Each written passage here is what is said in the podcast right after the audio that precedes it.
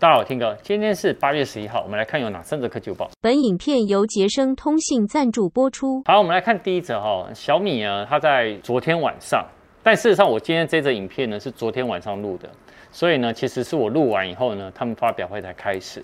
但我跟大家讲，目前呢，呃，它有先流出来，就是大家最注目的就是小米的 Mix Fold。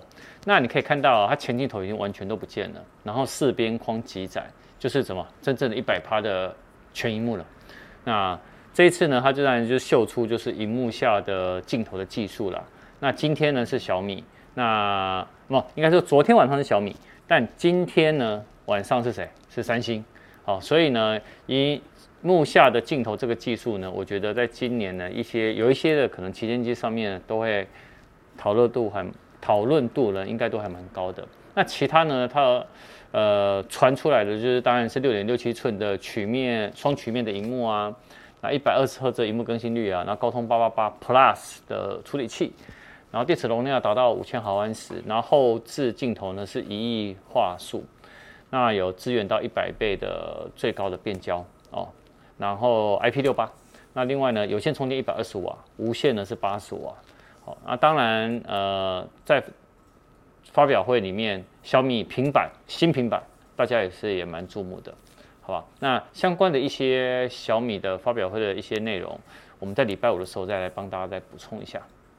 我们来看第二则哈，市调机构哦最新的调查，调查什么？调查呢 iPhone 十三呢这个用户呢购买的意愿。那美国那个调查呢，它发出了三千份以上，好，那答案就出来了，美竟然有四十四趴的。iPhone 用户计划购买 iPhone 十三，哎呦，其实这是算蛮高的哦。那除此之外呢，其中的 iPhone 十三就占了三十八趴，那 iPhone 十三 Pro Max 占了三十一趴，iPhone 十三 Pro 呢占了二十四趴，iPhone 十三 mini 竟然只占了七趴，哎哎，导演，这四款你会选哪一款啊？呃，依你，十三 Pro，十三 Pro，好，所以你就是那个二十四趴。我我应该也是啊，少之就是那个三十一趴 Pro Max，那助理呢就是 iPhone 十三，哎，这是意思是怎样？是我们我们都要换的，是不是？好，谢谢老板。啊，然后呃，果粉呢最期待的，他们也有把一些功能放进来哦。最期待的是什么？一百二十赫兹的荧幕更新率。然后第二名呢是 Touch ID，第三名呢则是 Always On，就是水显技术了。那这其实也因为这样，就会显得出 LTPO 这显示技术哦，会成为升级的最主要的原因哦。那其他的新品的部分呢，有二十七趴呢，额外他还是想要购买 Apple Watch 的 S7，那有十三趴呢，想要购买新的 AirPods 三。